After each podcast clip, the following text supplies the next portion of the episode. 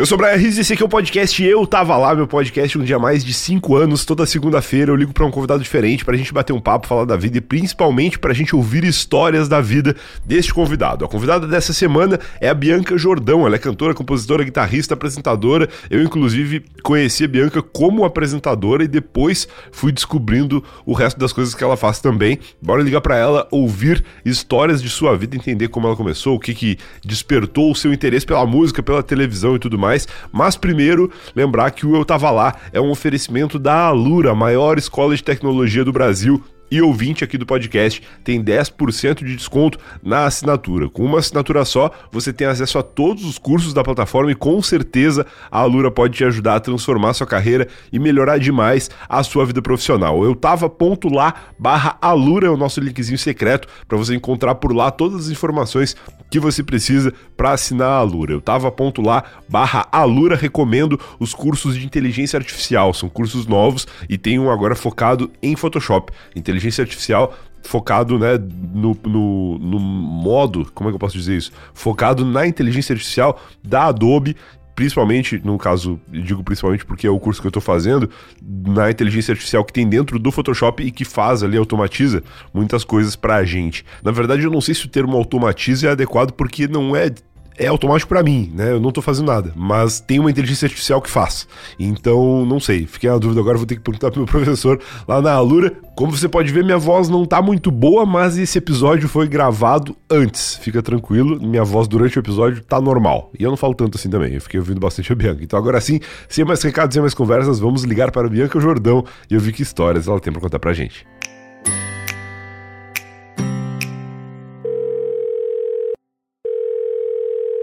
Alô, Bianca Jordão, boa noite. Boa noite, tudo bem? E aí, tudo bem?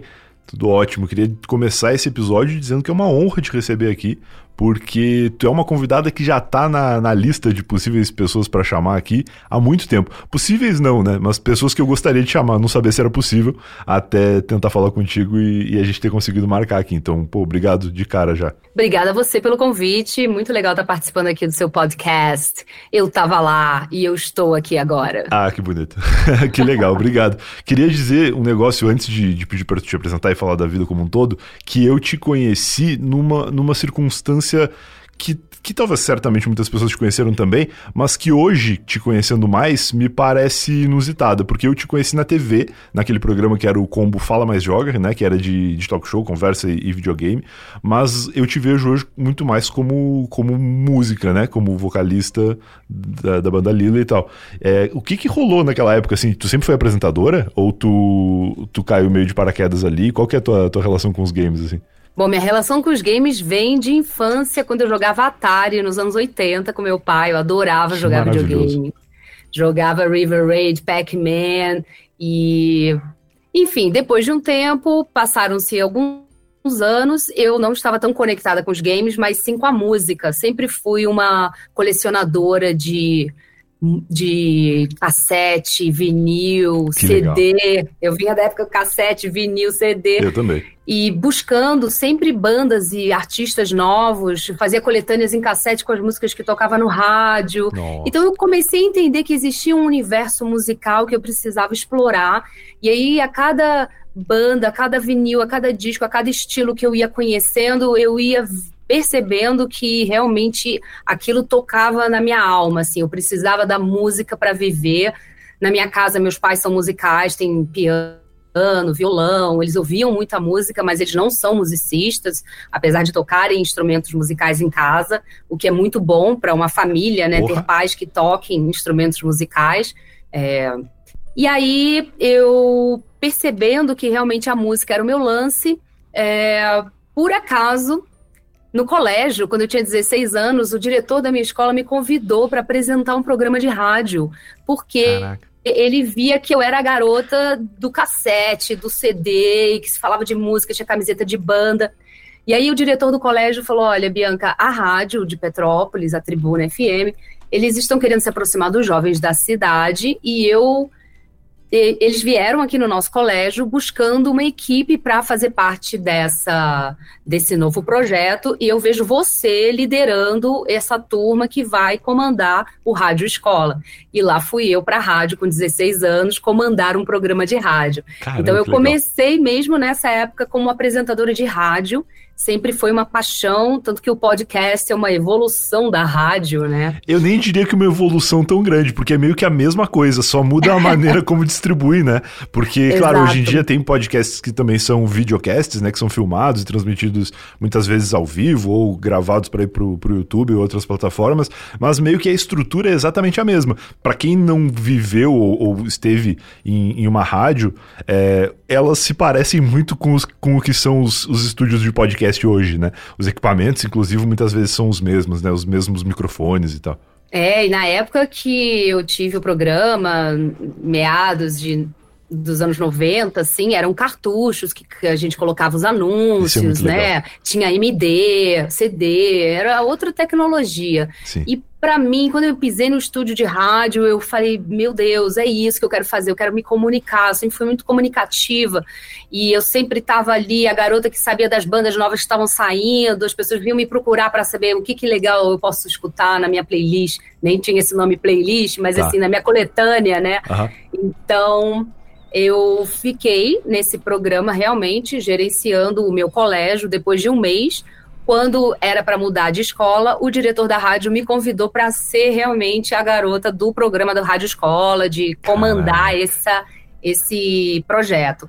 E depois de um ano e meio com Rádio Escola, depois de ter rodado todos os colégios da cidade de Petrópolis, eu entrei com um projeto do meu próprio programa chamado Alternative Mind, idos de 94, 95, e eu tocava o auge do grunge que estava bombando na época, e o meu programa era tinha uma ótima audiência e eu era reconhecida pela minha voz. Eu ia nos lugares e as pessoas, ai, você é a Bianca Jordão do programa Alternative Mais. Caramba, que e legal. Eu adorava ser reconhecida pela minha voz, porque eu não tinha, a gente não tinha redes sociais, YouTube, então ninguém sabia como eu era.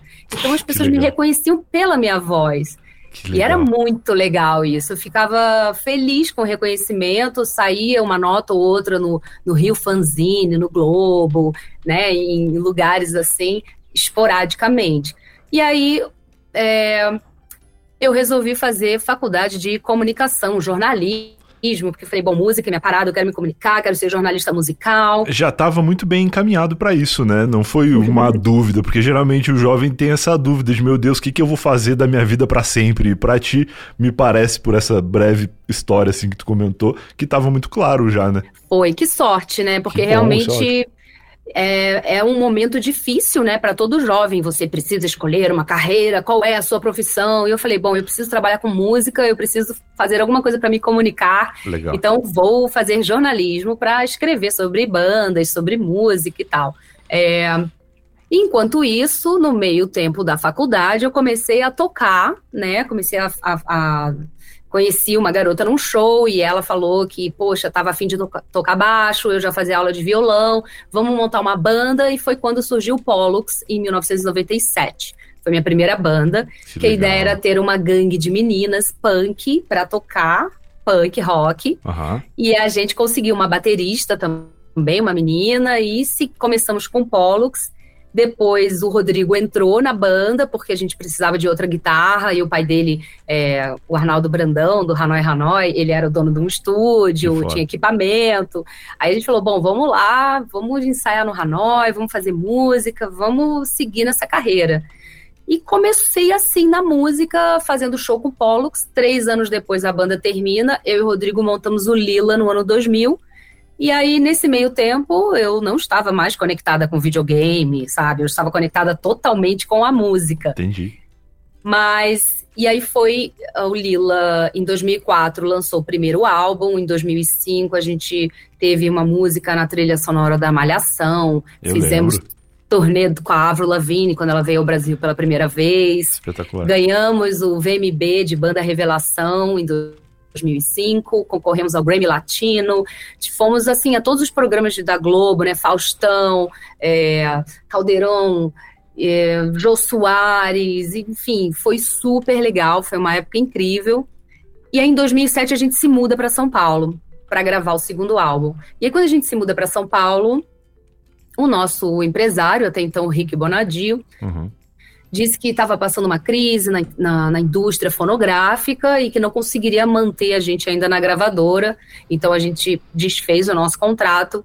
E nesse mesmo dia que tivemos a reunião que ele dispensou a banda, eu recebi o telefonema de um produtor de elenco procurando uma garota carioca que morasse em São Paulo que tocasse música para um programa infantil na Nickelodeon. Caramba, que perfil! Ou seja, quando eu acho que a música vai embora ou alguma coisa de comunicação vai embora da minha vida, surge um convite assim do universo me enviando. Sim, sim. Essa pessoa ela tava te procurando basicamente, né? Ela talvez não soubesse disso ainda, mas eu não sei que outra pessoa tem esse perfil.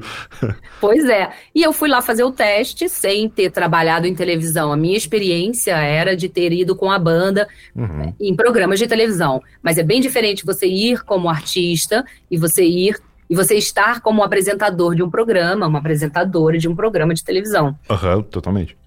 E aí eu fui lá fazer o teste na Nickelodeon, eu fui a última a fazer o teste, fiquei o dia inteiro esperando, assim, chá de cadeira, já tava meio que, ai, não vai rolar isso, né, até parece. E na hora que eu fiz o meu teste, eu fui a última a fazer, o pessoal na mesma hora falou, olha, é você, pode assinar o contrato essa semana, vamos lá, vamos embora. Eu falei, é sério isso? Tipo, então beleza. E aí eu comecei a entender esse universo da televisão e como me apresentar, como ler um TP, como que olhar para várias câmeras, que você tem que apontar, você tem que virar o corpo e tal. E eles foram me ensinando e eu fui me desenvolvendo. Foram dois anos apresentando o Nickers, o programa da Nickelodeon. Demais. A gente tinha uma plateia com várias crianças, tínhamos brincadeiras no estúdio. Nossa, era muito legal e participamos do meus prêmios Nick, que eram as turnês que, de Sim. premiação, Rio, São Paulo e Porto Alegre. Legal. E além de apresentar, eu também me apresentei. Além de apresentar o evento, uhum. eu toquei com a Fresno em Porto Alegre. A gente tocou Franz Ferdinand. Então tivemos umas, umas ações musicais também além da apresentação. Entendi. E aí, quando acabou essa temporada da, da Nickelodeon, depois de dois anos, porque também houve uma crise mundial é, da bolha imobiliária. Então, como o nosso contrato foi em. Nosso contrato era com a Nickelodeon de Miami, então eles cortaram as verbas todas da América Latina. E aí o nosso programa saiu do ar. E eu falei, bom, poxa, tava gostando tanto de trabalhar aqui, né? Vou, vou passear, vou ficar, vou tirar um mês de férias e vou ver o que, que acontece. Aí, antes de eu sair de férias, para viajar para Europa, assim, para curtir. Aí eu recebo um e-mail da Play TV dizendo: olha, a gente quer te chamar para fazer um teste. Aí eu falei, então vambora. Aí eu fiz o teste junto com o Beto Lee, filho da Rita. Sim. A gente fez o teste juntos e ficamos nós dois como apresentadores do combo Fala Mais Joga. Que Aí o Beto ficou por um período, depois ele saiu, que foi pro Multishow, e eu segui no comando por cinco anos do Combo Fala Mais Joga.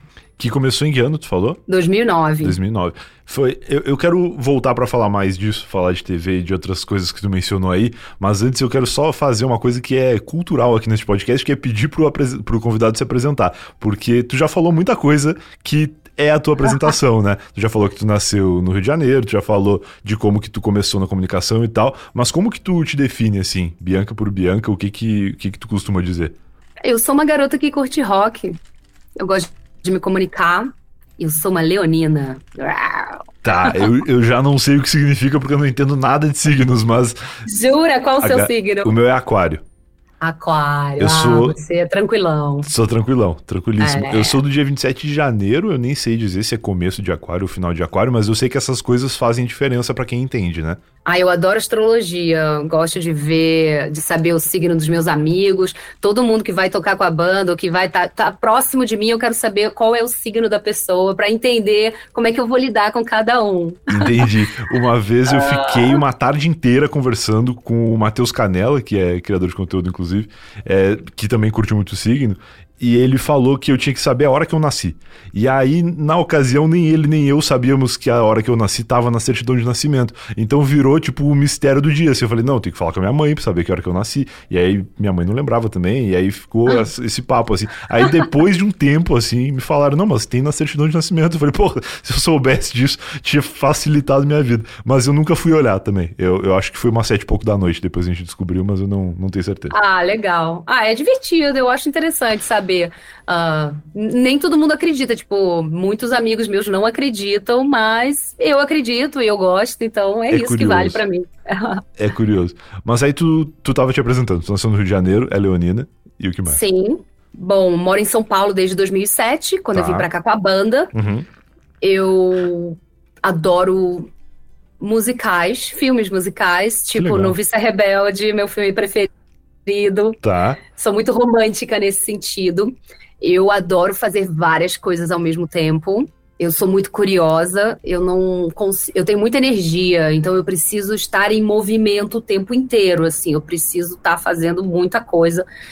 Mas isso também é ruim, porque eu acabo fazendo demais da conta e e aí eu vejo que eu me enrolei com um monte de um monte de tarefas e não consegui completar nenhuma, mas eu sempre finalizo todas. E eu tenho muitas ideias o tempo todo, tenho ideias de projeto, ideias de música, ideias de, de, de tudo, assim. Qualquer, eu começo a conversar com uma pessoa e já vem uma ideia, eu já falo, poxa, se você fizer isso, eu dou ideias para as pessoas, sabe? Eu Legal, vou, distribui vou ideias. Distribuindo ideias. Nem sempre elas né, usam as ideias, mas muitas falam, nossa, que interessante, eu acho que eu vou aplicar isso na minha vida, ou vou atrás daquilo. Eu, que legal.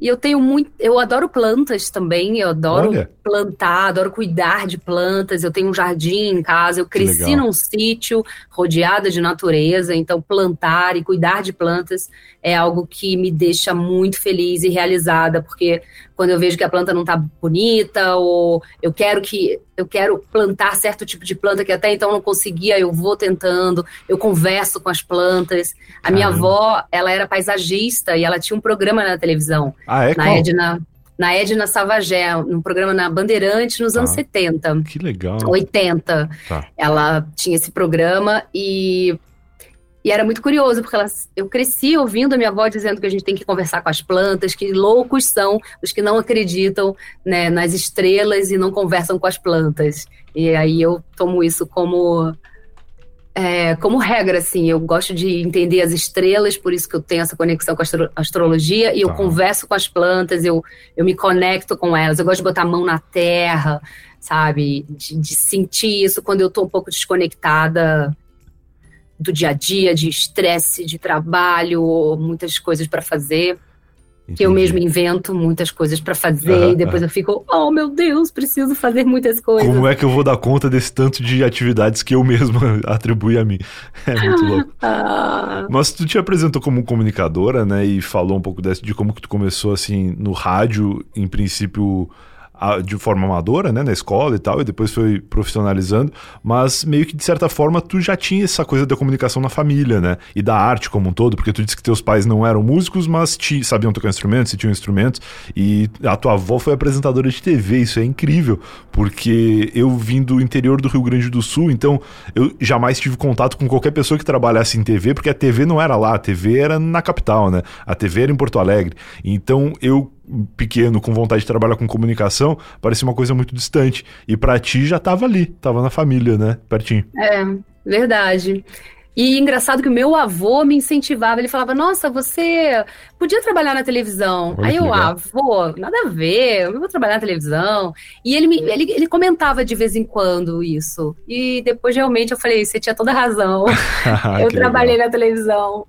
Que legal. Pô, meus avós eram incríveis, assim, foi muito legal fazer parte, porque eles eram muito artistas nesse sentido, assim, né? Da minha avó estar tá na televisão, meu avô sempre incentivando minha avó, era um casal incrível e tem vários tios e eles também me incentivavam a fazer aula de canto, sabe? Me ajudaram a pagar aula de canto quando eu estava começando e, e, eu acho isso legal quando a família percebe que tem alguém que tem um dom artístico e incentivar isso na criança, no adolescente, no jovem, na jovem, né?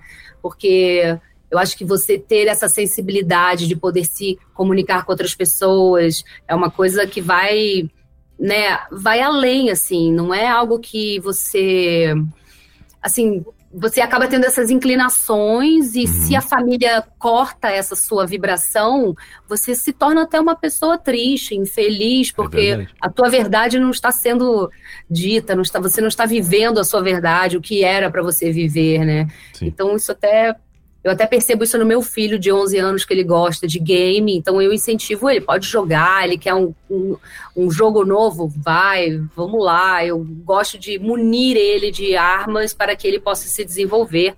Inclusive, coloquei ele numa aula de dança, porque Olha ele sabia que, que ele gostava de dançar, para ele ter ritmo. Já botei ele numa aula de bateria, ele já fez judô. Então, assim, várias que coisas legal. que ele vai fazendo para ele poder entender também o que, que ele realmente gosta. Sim, tu falou que tu faz várias coisas e, e termina todas elas. Isso é uma coisa rara, né? A maioria das pessoas que fazem várias coisas nunca termina nenhuma delas. E eu costumo dizer que isso também não é um problema, porque a gente sempre aprende, né, com as coisas que a gente está fazendo.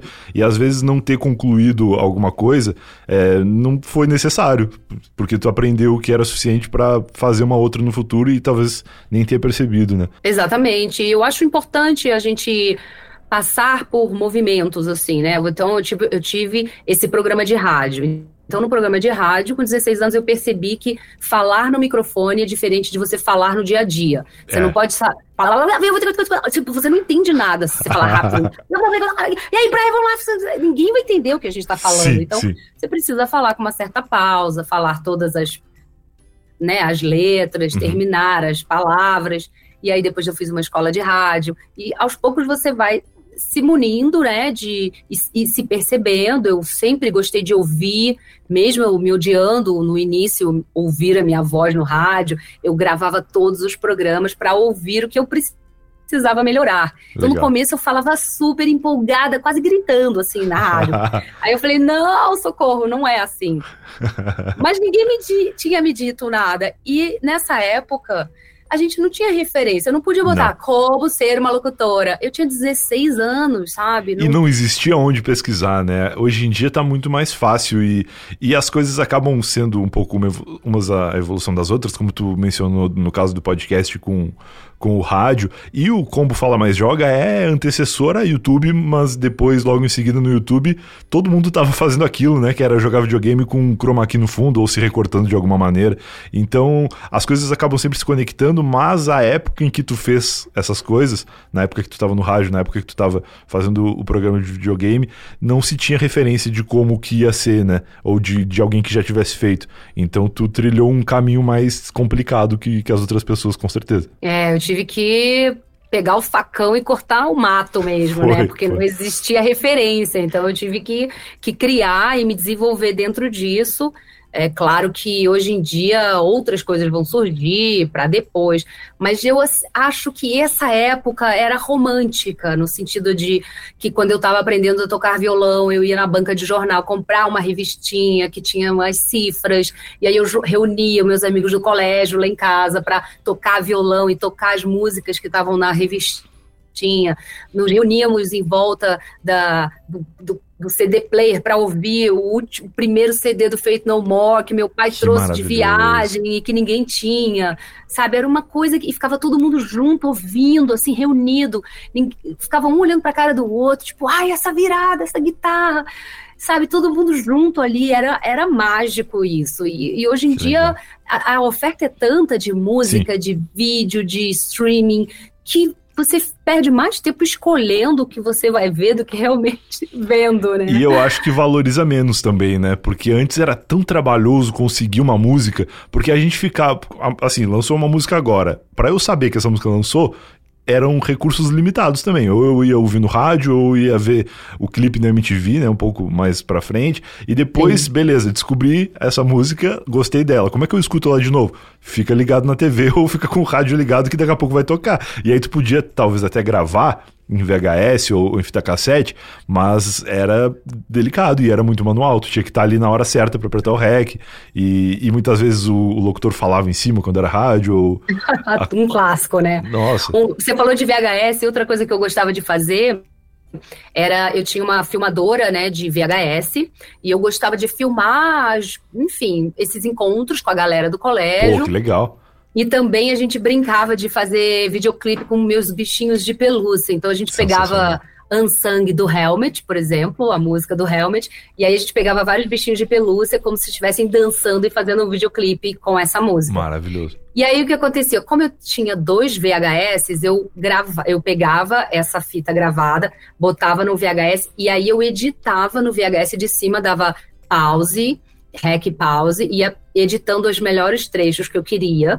Depois eu pegava essa fita editada, botava, na, botava ligava um CD player e colocava a música que eu queria e jogava por cima da edição. Eu fazia isso com dois cassetes. Eu não sei como que eu tive essa ideia de fazer. Porra, também com 16, não. 17 anos, morando em Itaipava, né? tipo, pô, interior lá.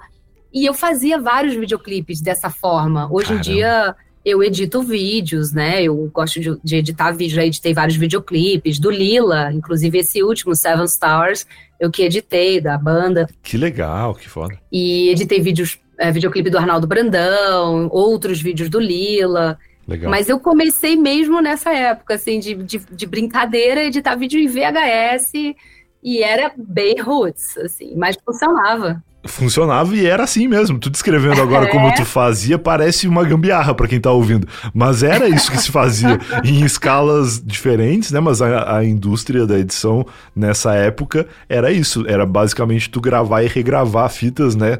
É, gravando o momento que tu quer de fato para linkar com um outro segundo momento específico. E é uma, uma mão de obra absurda que, de certa e forma, a qualidade ia pro espaço, né? A qualidade Sim. ficava péssima, mas cada... a gente ficava feliz de ver o resultado. É, e cada vez ficava pior, né? Porque cada vez era cópia da cópia da cópia e ia piorando. E existe uma outra forma de fazer isso, que era recortando as fitas, mas aí é, assim, impensável. É. Eu já gravei com alguém que falou que trabalhou fazendo isso e eu, eu admiro demais, assim, porque é o Premiere analógico, né? É tu recortar Sim. com a tesoura e colar. Mas é isso que a gente tava falando, né? Da, da época romântica, né? Tudo uhum. bem, eu era adolescente, eu tava descobrindo e, e, tinha. E eu, dentro das minhas limitações tecnológicas, eu me virava super bem e eu gostava disso, né? Sim. Então, depois, hoje em dia, é, é muito melhor você ter à sua disposição toda, todo o aparato, todos os gadgets para você criar o que você quiser, né? Eu Sim. acho que o que realmente o, o, o, mais valioso de toda essa história é a tua criatividade, é. você realizar a tua criatividade. Então, assim, um dos meus lemas é crio, logo existo. Então, Perfeito. eu preciso criar para existir. Sim. Essas minhas ideias de videoclipe, de música, de show, de do Lila Live mesmo, nosso programa no YouTube, uhum. tudo isso foram ideias que a gente realizou né, que começaram assim, que tal se a gente fizesse? E aí, vamos lá, vamos fazer. E eu sou aquela do tipo, que tal se a gente fizesse? Eu, vamos lá, eu já ligo pra pessoa, já comento, já, já, já conecto. Sim, eu adoro conectar sim. pessoas, eu vou agitando. Sabe, você fala, pô, Bia, amanhã vamos fazer não sei o quê. Vou lá, já ligo, já faço, já agilizo, não tem dessa.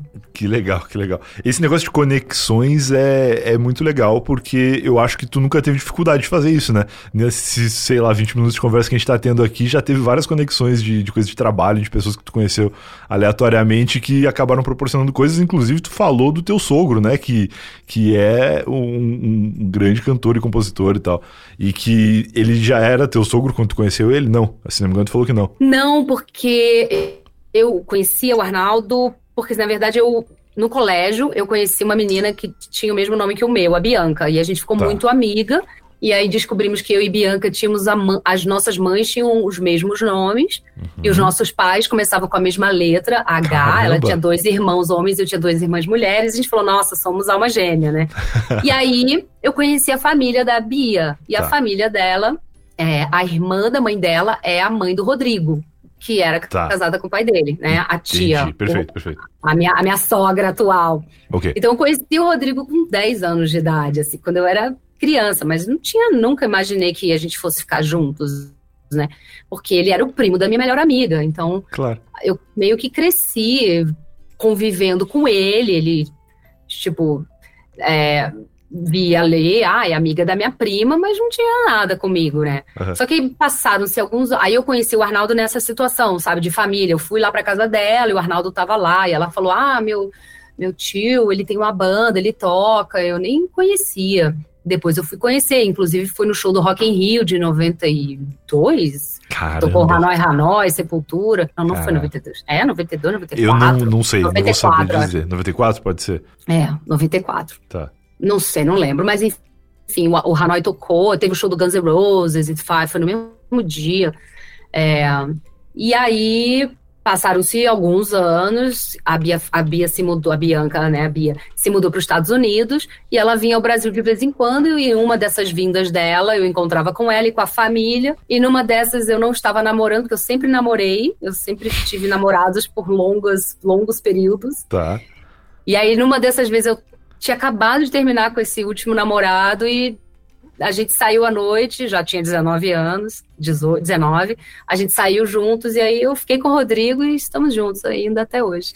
Que legal, que legal. Eu dei uma, uma uma espiada aqui na Wikipédia do Arnaldo Brandão e é inacreditável, porque eu sabia que ele era um grande cantor e compositor, mas, porra, tem é, citações aqui de ele ter composto O Tempo Não Para com Cazuza e, e menções de grandes nomes aqui, Raul Seixas, Luiz Melodia.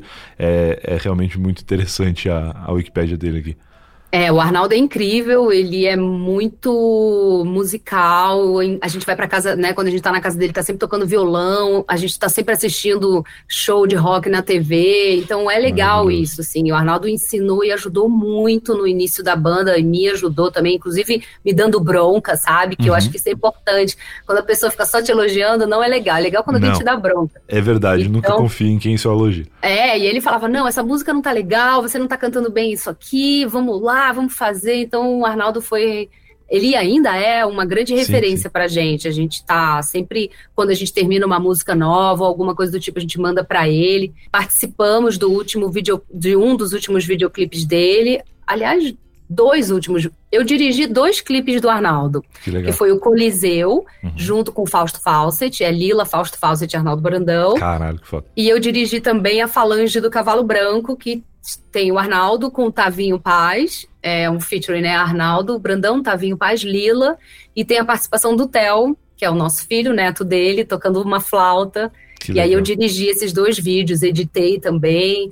Então é legal que, enfim, a gente tá juntos. É que nem aquilo, né? Vamos fazer um clipe, Arnaldo? Vamos. Então, bora. Então, já comecei, chamei a câmera, pensei na ideia, arrumei a locação. fiquei, vamos lá, vamos Aí fizemos o clipe. Eu mesmo editei, eu mesmo aprendi a fazer as coisas. Legal. E eu acho que para você existir, entendeu? Você realiza. Eu, eu fico muito orgulhosa quando eu realizo essas ideias que eu tenho. Isso me deixa muito realizado. E, e isso é um negócio que não muda, né? A tecnologia ela avança e, e, as facilidades vão, vão chegando, né? Porque hoje em dia, sem dúvida, é mais fácil gravar e editar qualquer coisa. Mas se tu não tiver a criatividade de fazer e principalmente a, a vontade e a, e a organização de reunir as pessoas e vamos lá, vamos gravar e tal, nada acontece. Então, tenho certeza que teu filho tá, deve ter uma percepção de que na época em que vocês começaram a fazer essas coisas era muito mais complicado do que ele consegue fazer hoje. Mas essa, essa questão questão de, de determinação não é qualquer pessoa que tem, né? E, e é difícil mesmo. É verdade. Eu mesma fico impressionada às vezes com as coisas que eu já fiz. Eu falo, nossa. Ou então eu encontro pessoas em determinadas situações que cada uma me conhece de alguma coisa que eu fiz, coisas que talvez eu nem lembre que eu tenha feito. Do tipo, eu te encontrei, você fez um show naquele tal lugar. Ou né? Você que me conheceu pelo Como Fala Mais Joga, Sim. ou a galera que me conheceu pela Nickelodeon, a galera que me viu com Pollux, muita gente que me vê com Lila, porque o Lila realmente é o meu projeto principal. Mais assim, duradouro também, né? Mais duradouro. Ou pessoas que me encontraram nas Olimpíadas da Rio 2016, Olha quando só. eu fiz a apresentação bilíngue lá, Paralimpíadas, Olimpíadas e Paralimpíadas. Legal. É, então, eu acho muito legal encontrar pessoas depois de algum tempo e elas lembrarem de mim em alguma questão.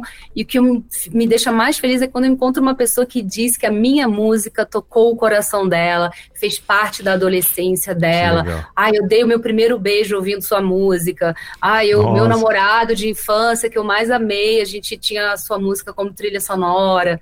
Isso é muito legal. Eu fico feliz porque você tocar a emoção das pessoas é uma coisa mágica. Não é Sim. qualquer pessoa, sabe, que consegue isso. E, e aí eu percebo que realmente estou trilhando um caminho legal, assim, e Sim. sempre praticando bem, trazendo essa energia da música, das artes, da cultura, sabe? A vida tem, tem, tem muita coisa difícil, dura, Muito. muita coisa triste, mas a gente precisa ver esse lado positivo, esse lado bom, né? Tipo, é, você precisa ter o belo para encher sua alma de alegria. Uhum. Não adianta só ficar no dia a dia ali. Você precisa ter a arte e a cultura para elevar o nosso espírito, para a gente se conectar com o divino, com Sim. o cosmo. Sim, sim. E tu falou que acha legal quando alguém comenta que a tua música marcou a adolescência e tu teve uma música na Malhação, né? Então com certeza tem muita gente com essa história de essa música marcou a minha adolescência. Talvez até muitas pessoas não, não lembrem ou não saibam disso, mas, pô, ter uma música na Malhação é um sinônimo absurdo de, de sucesso dessa época, né? Era, foi mesmo. Foi incrível. E até hoje reverbera essa música. Claro. Toca que bastante. era Te Procuro, né? Te Procuro. Te Procuro. Como, que, é, como que era o refrão? Eu só quero brincar com você. Maravilhoso, maravilhoso. Vem a abertura na minha cabeça. Porque essa época era também minha juventude e adolescência, a época que, que era tranquilo ver malhação. Porque depois de mais velho começa a ficar deprimente ver malhação, porque é uma hora que tu já devia estar tá fazendo alguma coisa da tua vida, né? Cinco horas da tarde tu tá em casa, algo tá errado. Mas eu, na minha juventude, estava ali assistindo e, e essa música era, era muito forte. É, foi uma época legal demais, a gente conseguiu é, também ter uma visibilidade boa ali na MTV, que era referência, Sim. e além da Globo, né, a MTV, então foi um período que a gente conseguiu fazer uma longa turnê pelo Brasil, tocamos em várias cidades que a gente não conhecia, tocamos em Manaus, que foi que incrível, é, no super festival. Então, assim, eu fico muito feliz de ver que, que passamos passamos por várias, várias experiências incríveis. Claro que de vez em quando a gente pensa, poxa, podia ter rolado mais, sabe? Ter outras músicas podiam ter tocado mais no rádio. Mas assim, eu também vejo que tudo tem o seu tempo, tem o seu momento e assim, o sucesso não é não significa que ser celebridade celebridade, entendeu? Tipo, ai, você sai na rua e as pessoas vão te. Não é isso, entendeu? Eu não busco isso. Inclusive, busco... essa é a pior parte, eu acho, né? É, nem é, porque teve essa época da gente sair, as pessoas, depois do show, virem é, falar com a gente chorando, tremendo, querendo pegar, né, puxar meu cabelo, assim, tem uma hora que fica meio, meio, meio assustador, assim, é. show, né? Porque fica uma coisa meio tiete, enlouquecido, tudo bem, adolescente, as pessoas não. É legal, todo mundo passa por uma fase assim. Sim, sim. Mas eu acho que a persistência que a gente segue com o nosso trabalho até hoje, isso é uma coisa. Admirável, com certeza. Admirável. Porque não é toda a banda, muitos amigos músicos terminaram a banda pelo caminho, não fazem mais música. É difícil você manter uma banda por tanto tempo. E a gente teve ciclos também. Teve um momento da minha gravidez, que a gente saiu de cena, né? Uhum. A gente montou o estúdio. Então, isso tudo, de alguma forma, também preparou esse novo momento do Lila, que foi quando a gente começou a, a transmitir o Lila Live ao vivo do nosso estúdio e começamos a receber músicos no nosso estúdio. Aí a gente né, tá, tá lançando, lançou músicas novas e vai lançar um novo álbum agora. Uhum enfim, a gente vai fazendo no nosso tempo, porque também a gente tem que viver outras coisas na vida, né? Então, eu tive experiências como apresentadora de televisão. Sim, sim. É, e tudo isso ajuda, sabe? Eu acho que na vida a gente tem que, tem que go with the flow, tem que deixar fluir, ainda mais que o artista é feito de ar. Então, a gente tem que Olha deixar aí. esse ar circular dentro do, do nosso ser e fluir, né? Claro que com planejamento, com foco, não é para tipo, ah, eu vou ficar em casa no sofá esperando as coisas. Não, nunca fui dessas assim. Sempre tive ali ativa, inventando, criando, fazendo. Mesmo na época da gravidez, né? Também estava escrevendo letras e criando quando ele tiver maior, o que, que a gente pode fazer. Caramba, que planejamento. um baita planejamento. Tu, a gente falou um pouco, um pouco, de conexões aqui e eu acabei pescando uma conexão que eu nem tinha pensado de falar sobre ela, mas tu participou também do reality show que foi o Breakout Brasil, né? Como jurada. E, uhum. e, eu lembrei disso quando tu falou que tocou em Porto Alegre com a Fresno, porque o Lucas Silveira também era um dos jurados. E quem ganhou esse reality show é um grande amigo meu, Jeff o Souza, Jeff? Oh, que querido. trabalha hoje com o Rick Bonadil, que tu também já mencionou aqui. Então eu, eu montei um, um, roteiro na minha cabeça aqui, que faz todo sentido, mas eu queria que tu contasse um pouco de como que foi essa essa fase, assim, tipo, tu ser convidada para ser jurada do lado do Supla e do, do Lucas Silveira, faz todo sentido, né? Foi legal pra caramba. Foi muito legal e foi logo logo quando acabou a temporada do Combo Fala Mais Joga. Tipo, acabou hum. o Combo Fala Mais Joga. Nossa, eu não tinha noção disso. Não vou, não vai rolar nenhum programa de TV mais, né? Tipo assim, e agora? Aí, é... Peraí, minha voz tá saindo bem pra você? Que aqui ficou... Tá, tá saindo tá, bem. Tô te ouvindo peraí. tranquilamente. Ah, tá, não. Então tá, voltei. Bora. Em 2013, quando acabou o Como Fala Mais Joga, eu achei que não fosse mais trabalhar na televisão e tive esse convite, foi em 2014, para ser jurada do Breakout Brasil. E eu era a única menina ali, junto né, com o Supla e com o Lucas da Fresno. E foi muito bacana, porque as bandas eram ótimas e elas estavam bem dedicadas e era, era eram bandas autorais. O Breakout Brasil, ela, o programa valorizava as bandas autorais, não era é, era, um, era um reality complexo, porque reality show de música tem bastante. Saber cantar, bastante gente sabe, mas agora será que tu sabe ter uma banda e compor músicas? Pô, você é foda. É, pô, foi difícil ali. A galera mandou super bem e o Jeff conquistou o coração de todo mundo, porque ele é, ele é todo querido, assim, é sabe? Demais. A história de vida e ele é muito talentoso foi muito bacana. E aí você percebe já, né, algumas bandas que se destacam, o modo como elas agem, e o Jeff era um dos favoritos, assim. Ele, o The Outs também, outra banda que, que foi bacana. E foi, foi muito boa essa experiência. Eu gostei muito de ter participado do Breakout. Pena que não seguiu esse projeto. Era da Sony, né? É, foi do canal Sony. Ah, inclusive, a, a, premiação era gravar, né? O, um álbum. Era gravar assim. um álbum é, e o Jeff foi contratado pela Sony Music para gravar o primeiro disco dele, lançou e tal. E é interessante que depois ele se juntou o Rick para compor músicas para outros artistas no Midas, né? Sim, Achei sim. isso interessante. Depois do Breakout, eu acho que eu encontrei o Jeff mais uma vez num show. Não nunca mais encontrei o Jeff, assim, sabe, nas festas nem nada. E também nunca mais encontrei o Rick Bonadio também em lugar nenhum, assim. Entendi. É engraçado que a gente mora em São Paulo, mas é que a cidade é muito grande, né? É. Cada um tá fazendo suas paradas, não, não dá para encontrar. Não é que nem no Rio, que você encontra todo mundo na praia, tá a galera lá na praia, no Baixo Gávea, né? Eu é conheço, eu conheço muito pouco do Rio de Janeiro. Eu fui algumas vezes, eu moro em São Paulo faz 10 anos, e, e eu vim para São Paulo porque na minha concepção da época ali, 2014, 2013, fazia muito sentido para mim que queria trabalhar com produção de conteúdo para internet vir morar em São Paulo mas tu morava no Rio já. Por que, que vocês quiseram vir para cá, assim? Porque o Rio, Rio e São Paulo sempre foram, né, sinônimos de, de artistas e, e possi possibilidade de, de, viver de arte e tal. É, qual que é a, a, razão da troca na época? A gente veio para São Paulo por, porque o Rick Bonadio que incentivou a gente ah, a vir para cá em 2007. É. Ele falou, galera, vem para cá, aqui tem mais oportunidades de divulgação, vocês ficam mais perto das de, de do, do, agito, né? E tem uma cena mais rock realmente aqui na cidade. A gente até demorou, demorou a vir, assim, acho que a gente deveria ter vindo antes, mas viemos no momento certo. Entendi. Então, em 2007 a gente se muda para São Paulo e o nosso segundo álbum sai em 2007 também. Entendi. Eu queria entrar em algumas histórias aqui de coisas que tu comentou e eu agi com naturalidade, mas eu não posso deixar de falar sobre. Vocês é? fizeram uma turnê com a Avril Lavigne. Como, como assim isso? Eu tenho certeza que muitas pessoas ouviram tu mencionar isso e falaram: Meu Deus, como é que ele não perguntou sobre isso? Porque é muito louco, né? Foi, e foi a Avril que escolheu a gente para abrir os, a turnê dela. Caramba. Ela recebeu vários CDs de bandas que estavam ali no início, né? Assim, é, é, que tinham garotas, e a Ever falou: Ah, eu acho que eu gostei do Lila, eu quero que, que é, eles toquem comigo.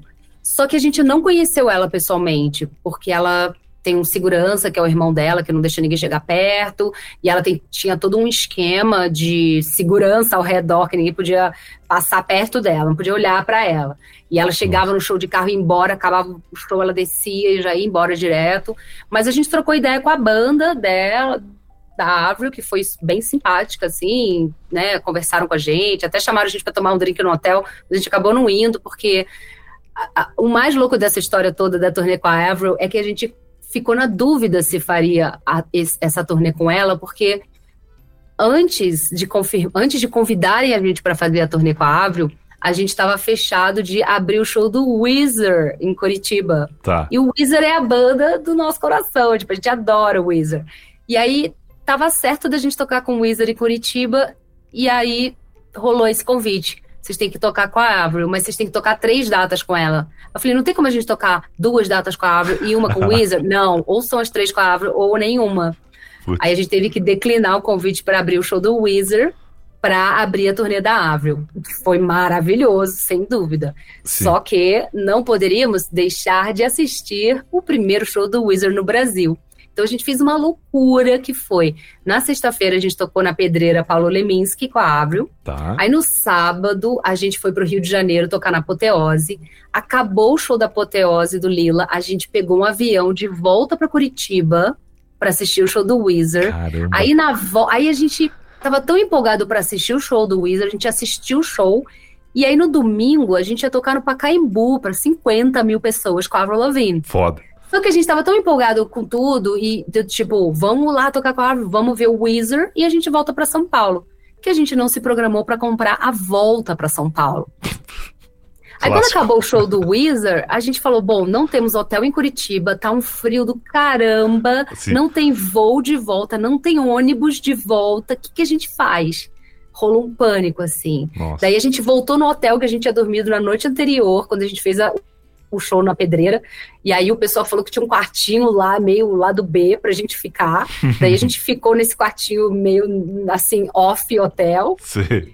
E aí depois a gente ficou a madrugada toda tentando achar um voo para voltar para São Paulo para chegar de tarde para passar o som no Pacaembu. Foi uma loucura, mas deu que certo. Loucura. Deu tudo certo.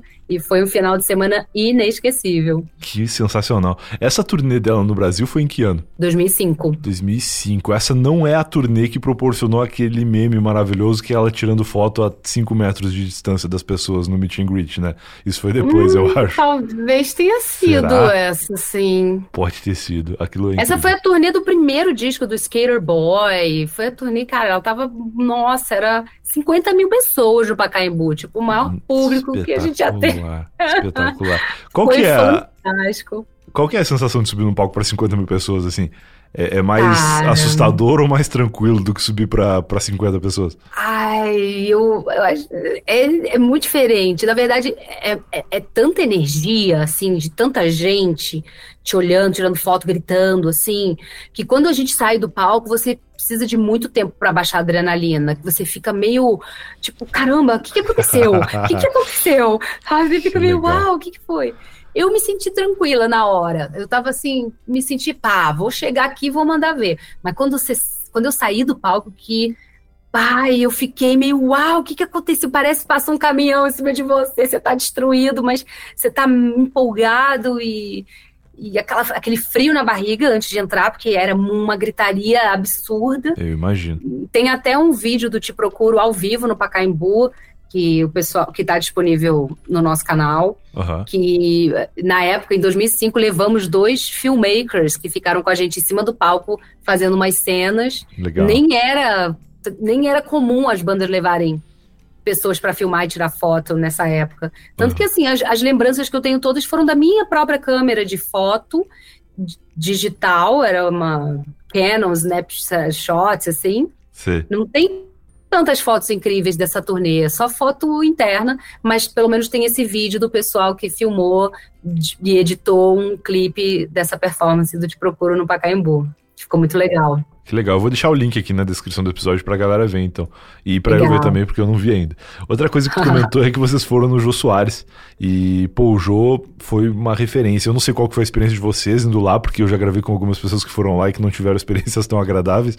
Mas, pô, pra população em geral, o programa do Jô é uma referência, né, de, de entrevista, de talk show, de, de várias coisas. Fomos lá duas vezes. Ah, que legal. É, ele já até conhecia a gente, assim, ele foi bem legal, ele foi bem fofo, assim, trocou ideia, é, fez até uma piadinha lá com a gente, porque a gente, na época, a segunda vez que a gente foi no Jô, estávamos lançando o Pequenas Caixas, uhum. e, que, era o, que é o nosso segundo disco. E a gente fez uma campanha que era o que é esse é, o troço do Lila.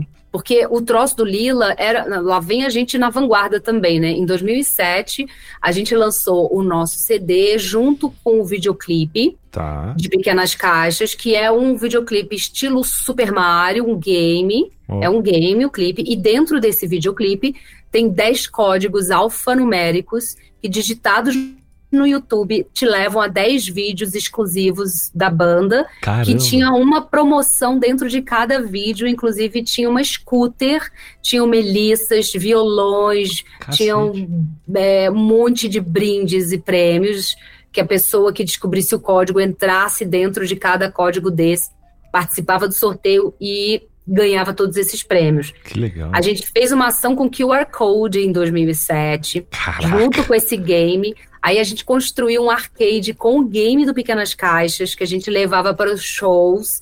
E a gente também jogava o jogo do Pequenas Caixas nos shows, chamava alguém da plateia. A gente tinha um telão no show com um game rolando que a pessoa jogava ao vivo. E se a pessoa conseguisse finalizar o jogo, ela ganhava uma camiseta da banda. E aí, quando a gente foi no Jô, eu, eu falei que a gente estava lançando o troço do Lilo. Ele, ah, vocês estão lançando um troço? Ah, vou te chamar para ver meu troço, sabe? Tipo, rolou uma piadinha assim do Jô. Entendi. Foi muito legal. Ele entrou na vibe do, ah, é o meu troço, sabe? Ficou uma, uma piada assim. Que foi, foi, foi, foi divertido. E isso, isso é muito vanguarda de várias coisas, né? A questão do jogo, a questão do QR Code, que ele foi desacreditado uma época e depois do nada voltou, né? É. Atualmente é uma coisa que faz parte do dia a dia da galera, levado tão a sério que é utilizado no metrô, é utilizado em coisas altamente populares, assim, e funciona super bem, né? Exatamente. Em 2007 a gente lança esse troço do Lila que tinha, um, que tinha QR Code, tinha um código também. Acho que a pessoa ligar, acho que a pessoa acessava o QR Code, aí ela conseguia ligar para um número de telefone que tinha uma mensagem gravada da banda falando alguma coisa para ela. Caramba, isso é muito legal. É, a gente tinha esse código alfanumérico, a gente levava o arcade, tinha o videoclipe com o, o game nossa, a gente fez tanta coisa, mas assim, a gente fez antes de tudo isso. E no YouTube, que em 2007 o YouTube não era Porra. isso é, sabe? Não, não era. Não, não. O YouTube recente tinha sido comprado pelo Google e estava começando a ser algo parecido com o que se tornou depois, né, de rede social e tal. Ele era nessa época um depósito de vídeo só. Ninguém Isso tinha... em, em 2007, a gente na vanguarda é. com todas essas coisas. Em 2017, a gente começa a produzir o Lila Live, que eram as lives caramba, musicais caramba. tocando ao vivo aqui no nosso estúdio Music Bunker, transmitindo ao vivo a live tocando, a banda tocando, e daí a gente começou a convidar amigos da música para tocar, cantar com a gente, é, para celebrar artistas que a gente gosta, que são referências para a banda. Uhum. Então, assim, em 2017 a gente começou a produzir live, e aí 2020, com a pandemia, que todo mundo ficou sabendo o que, que era live, começaram a fazer lives musicais, e a gente já tinha todo o beabá, tipo, já tinha dado errado, já tinha dado certo, já tinha travado a live, a gente já sabia como fazer para não travar. já, a gente já, já tinha passado anos testando e destestando. Que legal. Então, quando a pandemia veio que, né, meio que deu uma pausa na vida de todo mundo, assim, no mais completo pânico, né, ficou todo mundo em casa. Quando surgiram essas lives todas, a gente falou, bom, a gente já está escolado nessa live, a gente já é mais do que faz parte da nossa vida fazer lives, né? Sim. E, e até foi interessante que vieram projetos de leis para incentivar, né, leis emergenciais. Sim. A gente inscreveu o Lila Live, a gente conseguiu é, produzir uma temporada com, com o projeto, com a Lei Aldir Blanc, que foi maravilhoso, porque estava todo mundo muito precisando né, de, de um incentivo para seguir com a arte, né, que foi deixada de lado nesse período. Com certeza.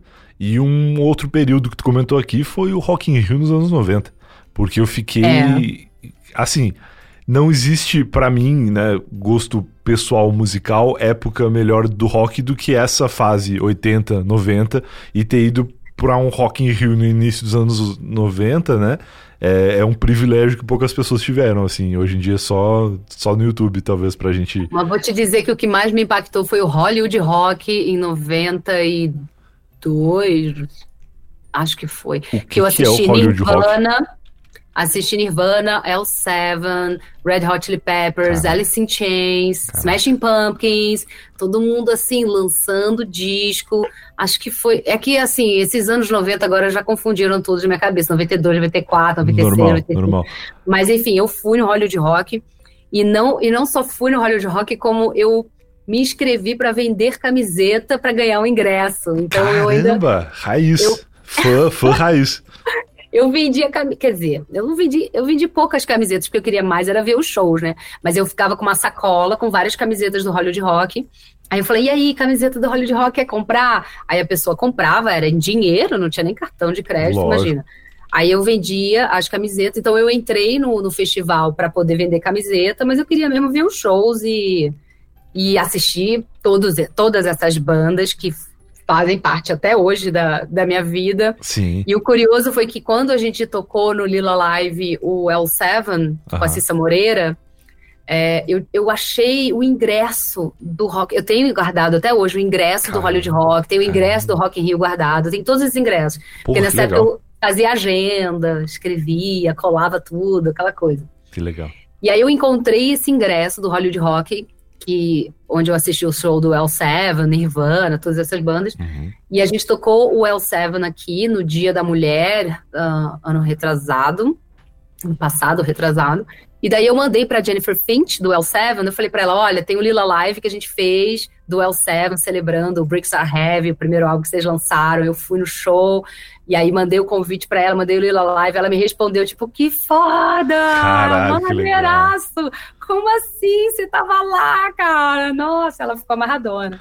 Porra, que legal. Eu não, eu confesso que eu não tinha conhecimento do Hollywood Rock e eu fiquei muito surpreso de perceber que era Hollywood por causa do cigarro Hollywood e não por outra razão. Sim, é, Isso e era é babado, imagina cigarro patrocinando. Não, não patrocinando, pelo que eu tô vendo aqui, ele foi idealizado pela empresa Tabaco Souza Cruz. Isso é um retrato de uma época, né? Muito louco, é. assim, muito, muito diferente do que, do que o, mundo que a gente vive hoje, assim. É, mas foi ótimo, porque eles Maravilhoso. proporcionaram vários shows. Assim. Inclusive, assisti, assisti, também Chico Sainz Nação Zumbi, tocaram. É, não sei se foi nesse Hollywood. Tiveram duas edições. Que legal. E eu fui nas duas. Assim, eu era bem empolgada para assistir tudo que era show que tinha, assim. Depois que eu comecei a ver show, que não queria parar de assistir show. Que massa. E legal tu ter esses registros, né? Ter guardado as coisas, assim. É um negócio que meio que se perdeu hoje em dia. Acho que muito por causa do digital, assim, né? De a gente ter foto das coisas e de nem precisar se preocupar tanto em guardar, porque tem nuvem e coisa que faz backup daqui e dali. E, e guardar, de fato, coisas físicas, assim, fazer colagens e tal, era a forma é. de ter esses registros nessa época, né? Outra história que eu lembrei também foi do com Biohazard, oh, sabe a banda? Sei. Eu também tocava Biohazard no meu programa, gostava de ouvir com a galera. E aí, é, quando eu estava em 96, eu tive em Paris e vi que ia rolar show do Bio, Biohazard, daí fui no show deles lá. Foi, eu fui no show do Biohazard num dia, e no dia seguinte eu fui no show do Korn com Incubus. Porra. E foi fodaço, assim. Imagina. E aí, anos depois, é, a gente foi fazer um show no Inferno do meu aniversário, que eu gostava de fazer show na época do meu aniversário, que aliás está chegando, hein? É dia 4 de agosto. Olha aí. Mas a gente foi fazer um show no Inferno para comemorar meu aniversário e uh, uma semana antes eu tinha ido na. A gente tinha ido numa festa com, com que encontramos lá, por acaso estava o Paulo de Sepultura e o o Billy Graziadei, que é o vocalista do Biohazard. Estava aqui no Brasil e eu estava nessa festa que Casualmente. Casualmente né? Aí eu falei, era, acho que era no dia anterior. Eu falei, pô, gente, amanhã vai ter o show do Lila, e aí a festa do meu aniversário, tô convidando vários amigos para tocarem lá comigo. Eu falei, pô, Billy, você topa ir lá cantar comigo? Tipo, aquelas, né, que vai jogando no ar. Custa nada, né? Vai, vai que. Aí ele falou, topo. Falei, vamos tocar Black Sabbath? Ele topo. Falei, caralho, cara, porra, o vocalista do Biohazard vai vir tocar Black Sabbath com a gente, que foda. Caralho. E aí esse show foi muito clássico. E a gente teve a participação do Lucas e do Esteban tocando com a gente. Sim. Teve as meninas do Lipstick, na época que a Carol Navarro tocava com elas. Teve o Billy Graziadei do Biohazard tocando com a gente Black Sabbath, foi, foi demais e, e inacreditável, assim, né? Tipo, eu era fã da banda e fui no show deles em Paris e o cara agora tá tocando comigo aqui no palco em São Paulo. E a gente mantém contato ainda, a gente se fala de vez em quando. Quando ele vem pro Brasil, eu fiquei amiga da mulher dele, que é brasileira, Karen, uhum. a gente se fala. Então, é muito legal que, no fundo, né, a gente acaba se conectando com as pessoas novamente, que nem com o Sepultura, por exemplo, uma banda que eu sempre, é sempre, né, adolescente metaleira, ouvia uhum. direto. Uhum. Em 94, quando eu estudei nos Estados Unidos, um período, fiz o high school lá, é, fui num show do Sepultura, e no final do show também conheci o pessoal da banda, ah, eu tava com um amigo que era Tiete mesmo, o Patrick, aí ele tava lá, e aí, pessoal, vamos lá trocar ideia, mas ele era todo sem, assim, sem vergonha, né, do tipo, e aí? E eu já tava mais tímida. Uhum. Acabou que a gente no dia seguinte encontrou com eles e, e aí o André assinou o, o ingresso do show para mim. Porra.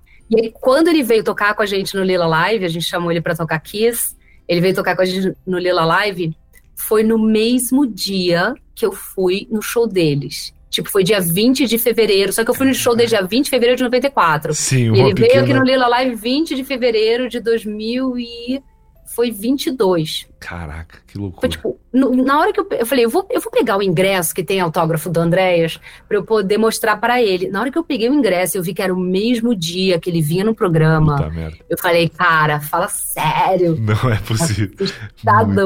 Ele não acreditou. Eu falei, você, você lembra o que você estava fazendo dia 20 de fevereiro de 94? Ele, não. Eu falei, você estava nesse show? Ele, caramba, que louco. Porra, Isso que bom. depois eu encontrei o pessoal de Sepultura e o Billy também no Combo Fala Mais Joga. Então, Sim. o Combo foi também um, um lugar onde eu pude reencontrar essas pessoas da música, me reconectar, conhecer, né? Porque eu conhecia eles em situações diversas, mas no Combo Fala Mais Joga é, eu tinha esse espaço, né? Que a produtora convidava vários, vários artistas para irem lá.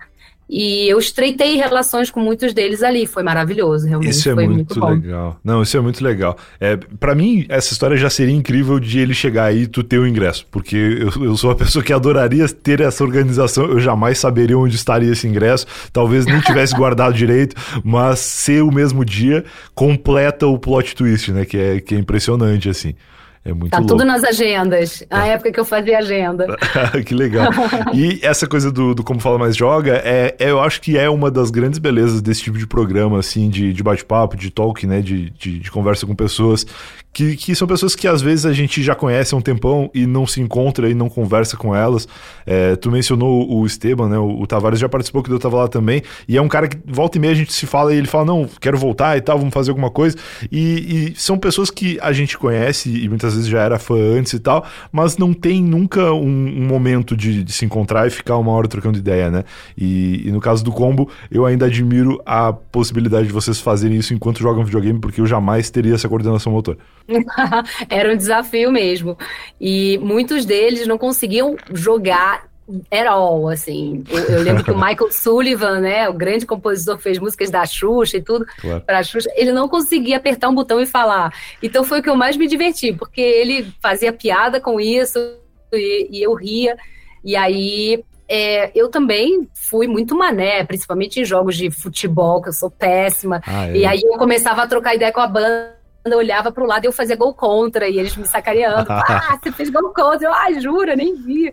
Então, assim, isso era legal, porque quebrava o papo, não ficava um papo, assim, muito fechado, certinho, era descontraído justamente por isso, né? Que legal. Pô, obrigado. Tenho que te agradecer por esse tempo, porque eu sei que tua agenda é complicada e foi muito legal bater esse papo contigo aqui. Para encerrar, queria saber o que, que vem por aí, assim, o que, que a gente pode esperar do Lila. Tu falou que tem, tem lançamento, né? Isso, estamos lançando agora um EP de músicas em inglês, a primeira vez legal. que a gente lança um EP com músicas em inglês, depois de desde o ano 2000 lançando músicas em português. Sim. A gente sentiu a necessidade de lançar esse EP, se chama Seven Stars, está disponível em todas as plataformas digitais. tem o videoclipe de Seven Stars no nosso canal. Legal. E a gente tem lançado também é, algumas as músicas do EP no Lila Live, né? A versão ao vivo das músicas. No dia.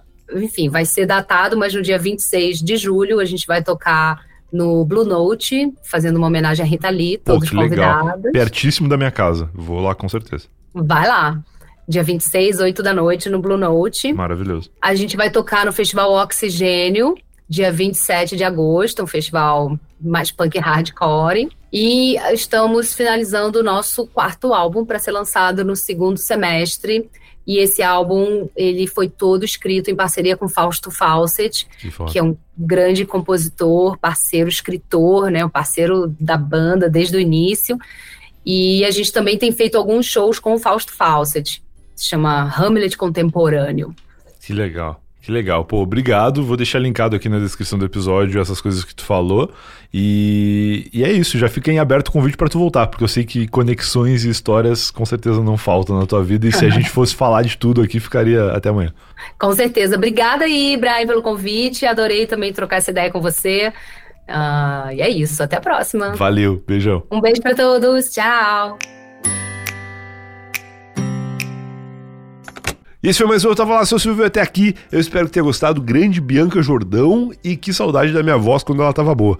Tô com essa tosse maldita e essa voz rouca já faz alguns dias, mas tá tudo bem, tomei a vacina da gripe e, e, vou melhorar em breve. Agora, enquanto eu não melhoro, ou enquanto a próxima semana não chega, você pode ouvir qualquer outro episódio do Eu Tava Lá na ordem que você quiser. Aí mesmo onde você tá ouvindo esse episódio, é só navegar que você vai encontrar mais de 260 episódios legais, sempre com convidados interessantes e histórias de suas vidas. A gente se vê de novo no próximo. Tchau!